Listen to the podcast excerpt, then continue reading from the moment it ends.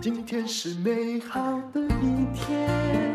欢迎收听人生实用商学院。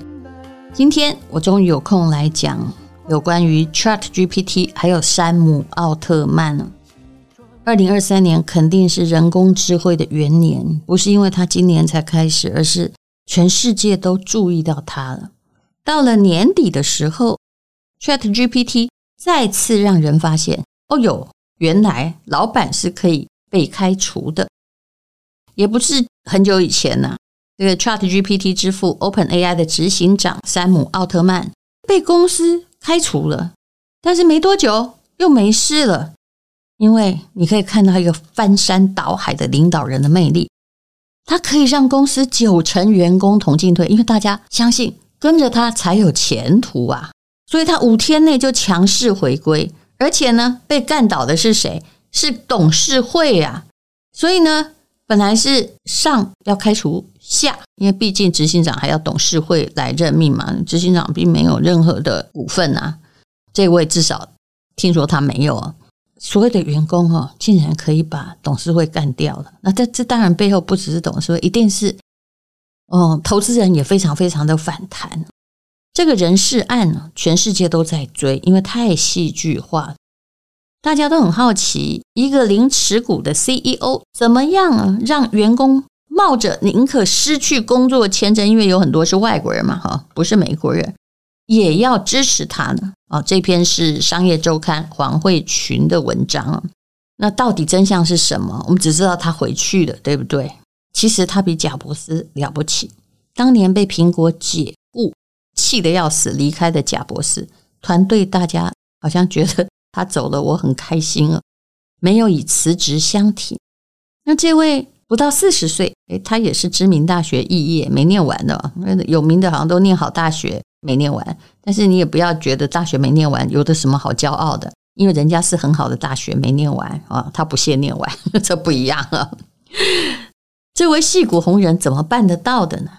而且后来大家也相信，竟然还可以让人家相信，只要他离开 OpenAI ChatGPT 就会变贵、变值、消失。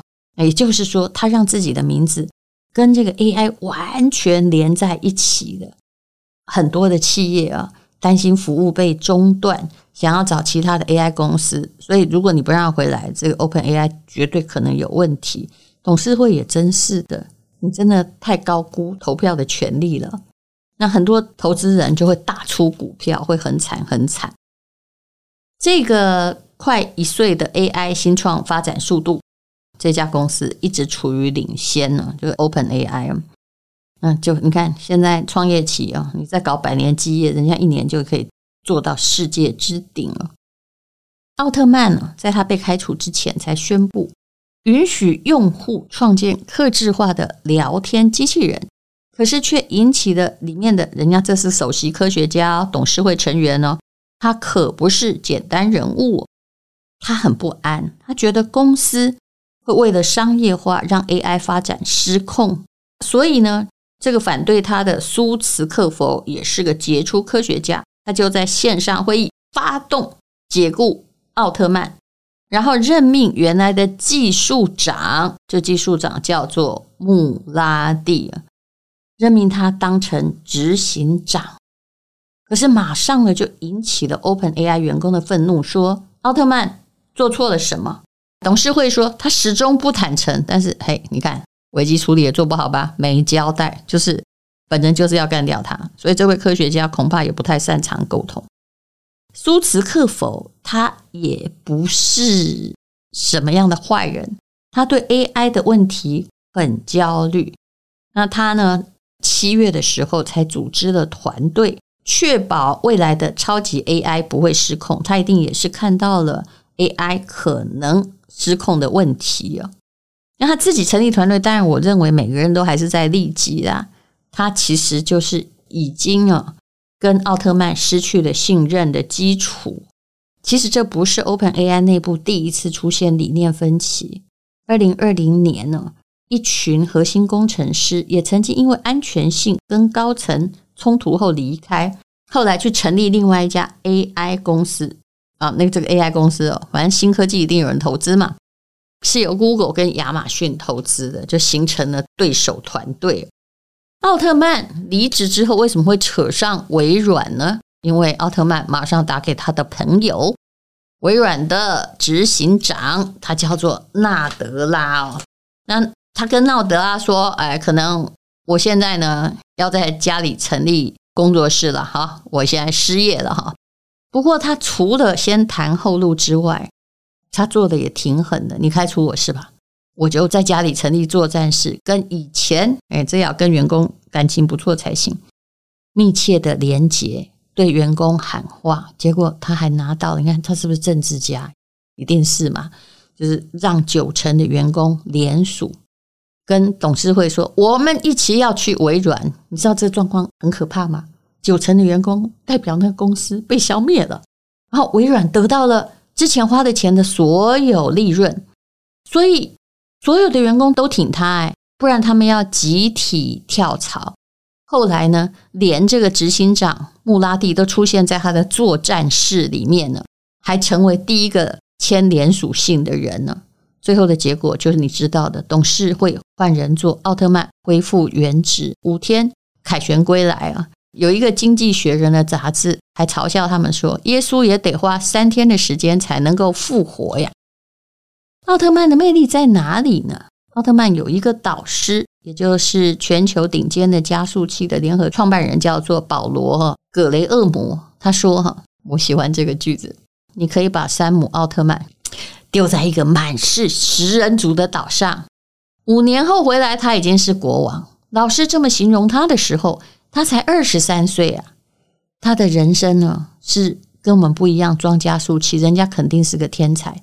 八岁写程式，十六岁出柜哦，他是位同志。二十岁呢休学创业，二十九岁当上了 YC 的总裁，把他带向巅峰。在奥特曼担任总裁之前，这位 YC 啊，这个公司已经是矽谷颇有名气的加速器，帮助新创成为价值十亿美元的独角兽。很多像 Airbnb 啊、Dropbox 啊，这个老板都是 YC 的毕业生呢。可是，在奥特曼，你看那么年轻的人领导这公司的那五年，才让 YC 快速的成长。在 YC，他已经证明了他的领导力了，然后让团队互相帮忙，所以他在人和上面也搞得很好。在他眼里哦，如果只有最好的公司拿到所有的资金，就会让其他公司失去信心，没有办法让你。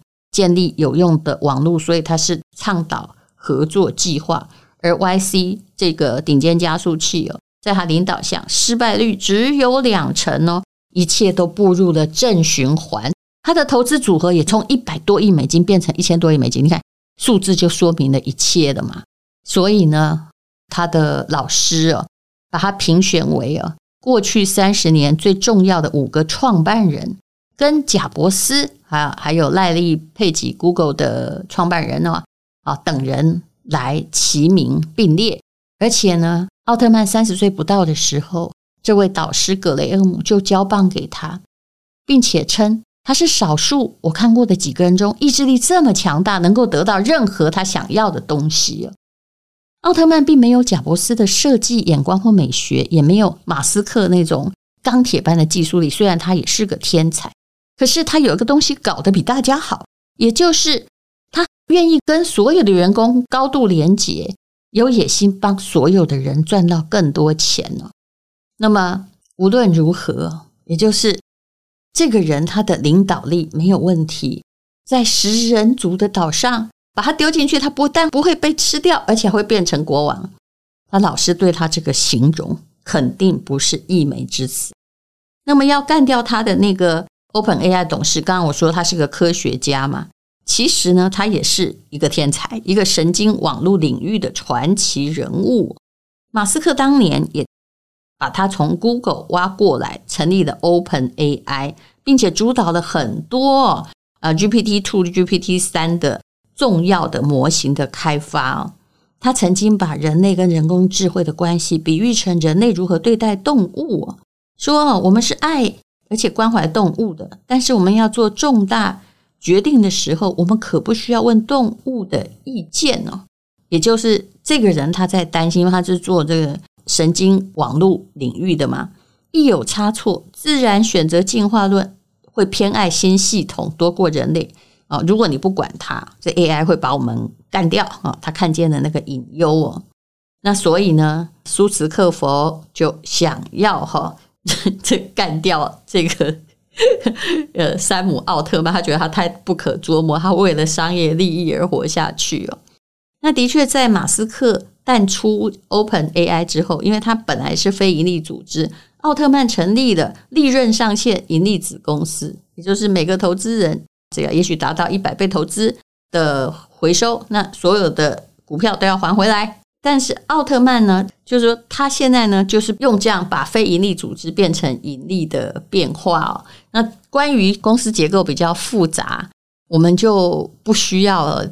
目前了解的太多，但是呢，嗯，其实山姆奥特曼呢、啊，最大厉害就是董事长低估了他的能力。你看他是怎么做的？他先为员工谋后路啊，反正大股东微软执行长纳德拉也不知道他被干掉了，对不对？然后他把九成的员工先得到他们同意，说我去微软成立一个新部门。团队我已经准备好了，笔电也弄好了，而且你也可不必用微软内部的通讯软体哦，就是你的秘密也不会被微软窃走吧？所以呢，你看人家的明星魅力是你发高股的九成员工跟着你走，答案就是想干掉你的董事被政变成功，反而是那位神经科学网络的科学家啊，变成他要走人了。那我们到底可以跟他学什么？其实以我们的天才，大概没有办法跟他学哦。我们也很希望别人对他的预言哦不正确，就是其实他并没有。我们希望他并没有把商业的野心摆在人类的利益之前呢。不过研究一下这位可能会变食人岛国王的奥特曼呢，是不是有什么样的特点？我觉得第一个特点是。他相信，他可以让世界接受他自己的看法。很多人不去尝试，会接受这个事情本来的样子。但是他呢，使命呢是想要去创造他要的东西。只要他要的东西，他要创造。他喜欢困难，喜欢制定新的未来。所以呢，这种梦想型的领导者，老实说是很有魅力的。无论如何。Open AI 的山姆奥特曼回来了，未来会怎么样？不知道。但是还好，Open AI 没有被消灭。也有人担心呢，他回任 AI 的治安问题会再爆发，然后以商业利益为前提。可是我们不看下去，怎么知道呢？至少你可以了解这个董事会跟山姆奥特曼的斗争是什么，还有这位 AI 教父他的人格特质。你有这样的人格特质吗？其实我一直觉得，我看一个孩子有没有出息，就是他想要的东西，他要不要争取，他会不会放弃？只要他想要的东西，他用正当方式去努力去争取，不会放弃。我觉得不管他书读得好不好，他绝对是未来有出息的孩子。谢谢你收听人生实用商学院。今天是勇敢的